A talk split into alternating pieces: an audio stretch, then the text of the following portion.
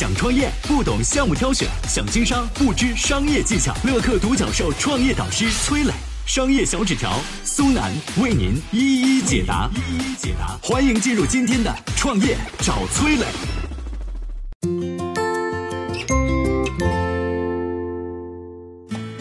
铁娘子董明珠是如何走上销售这条路的？为什么说董明珠是一位女斗士？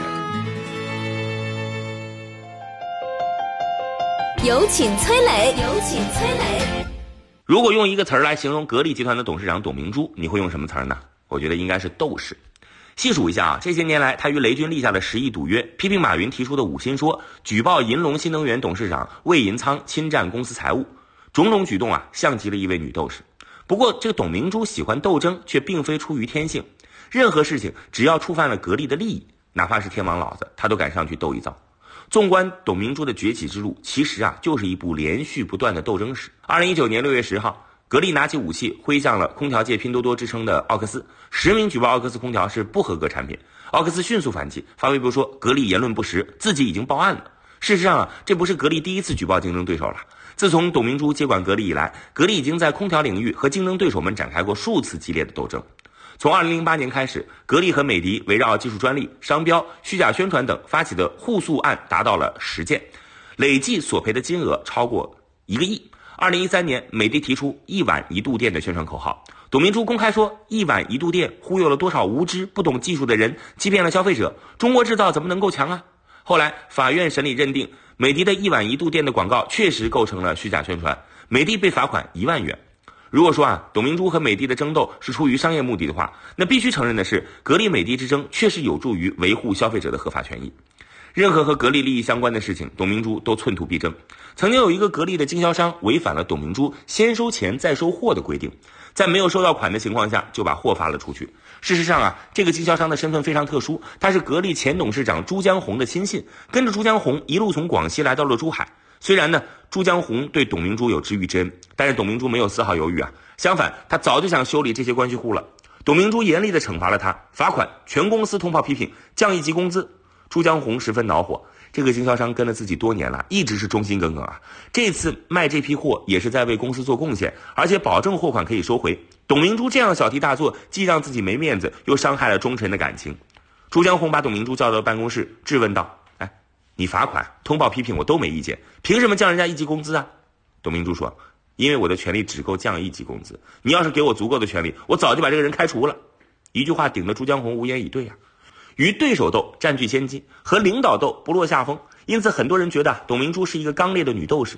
但很少有人知道，在进入格力之前呢，董明珠不但不好斗，还是一个恬静内敛的人。到底是什么改变了她的性格？我们接下来有请商业小纸条。想创业不懂项目挑选，想经商不知商业技巧。乐客独角兽创业导师崔磊，商业小纸条苏楠为您一一解答。一一解答，欢迎进入今天的创业找崔磊。有请商业小纸条，请商业小纸条。如果丈夫没有去世，如果不需要独自抚养儿子，董明珠也许会温婉的过一辈子。但是生活没有给她这样的机会。一九八四年，董明珠的丈夫因病去世，原本幸福的三口之家瞬间支离破碎。当时正是九十年代初，一个开放与下海的大时代。为了能够养活家人，三十六岁的董明珠离开家乡，独自来到珠海，加入了格力电器。当时的格力呢，一年只能生产出两万台空调，年销售额仅两千多万元，在南方众多的企业当中，可以说是比较寒酸的啊。销售人员没有固定工资，全靠卖空调拿百分之二的提成赚钱，卖掉一百万的货才能赚两万块钱，其中还要扣掉差旅费和应酬费。而此时董明珠呢，从来没有见过空调，也没做过销售，一个三十六岁的单亲妈妈，七十年代的大学生，在体制内的研究所做过十几年行政的人，怎么会接受这样的工作呢？但是董明珠她就接受了。